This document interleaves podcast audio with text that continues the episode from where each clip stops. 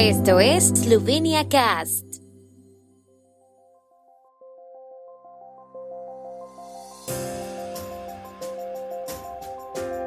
Noticias. Estas son las noticias de Eslovenia de hoy martes 13 de diciembre de 2022.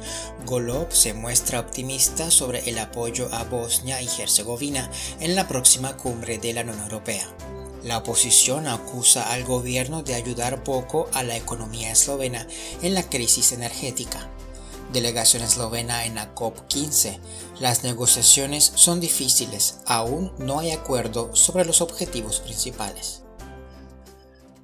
El primer ministro esloveno Robert Golob acogió hoy con satisfacción la decisión del Consejo de la Unión Europea de apoyar la concesión de estatus de candidato a Bosnia y Herzegovina y ha felicitado al país por alcanzar este importante hito.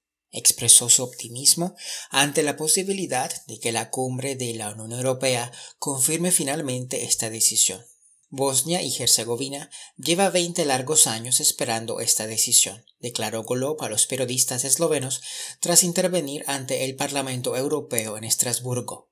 La decisión final sobre la concesión del estatus de candidato está sujeta a la confirmación de los jefes de Estado de los Estados miembros que se reunirán el jueves, Golob se negó a formular anuncio alguno al respecto, pero subrayó que en la cumbre Unión Europea-Balcanes Occidentales, celebrada la semana pasada en Tirana, no se planteó ninguna objeción y, en ese sentido, es optimista sobre la confirmación de la decisión cuando figure en el orden del día. La Comisión Parlamentaria de Economía celebra una sesión urgente para examinar un proyecto de ley de ayudas a la economía para paliar los efectos de la crisis energética. La oposición critica el proyecto de ley que, según ellos, repite viejos errores y no proporciona suficientes ayudas a la economía eslovena. Josef Horvat, parlamentario de Nova Eslovenia, acusó al gobierno de decir que el proyecto de ley era una cáscara vacía.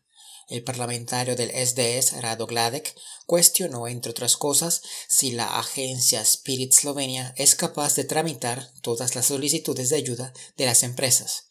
Los representantes de las asociaciones económicas también advirtieron que las medidas propuestas no serían suficientes. En particular, pidieron que se fijara un tope al precio de la electricidad para las empresas, lo que según ellos haría más previsible el entorno empresarial.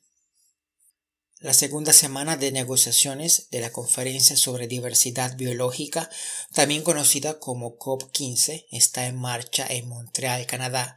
Según Katarina Grosnik-Seiler, portavoz del Ministerio de Medio Ambiente de Eslovenia, las negociaciones son difíciles y después de una semana los países aún no han llegado a un acuerdo sobre los principales objetivos que pretenden abordar de forma más ambiciosa la grave crisis de la biodiversidad.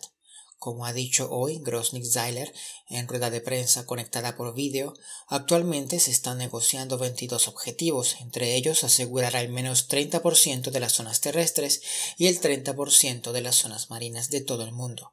Actualmente, el 17% de la tierra y el 10% de los mares están protegidos. Eslovenia ya supera esta proporción con un 40% de zonas protegidas y tendremos que redoblar esfuerzos en términos de gestión eficaz y consecución de los objetivos, afirmó la portavoz. El tiempo en Eslovenia tiempo con información de la ARSO, Agencia de la República de Eslovenia del Medio Ambiente.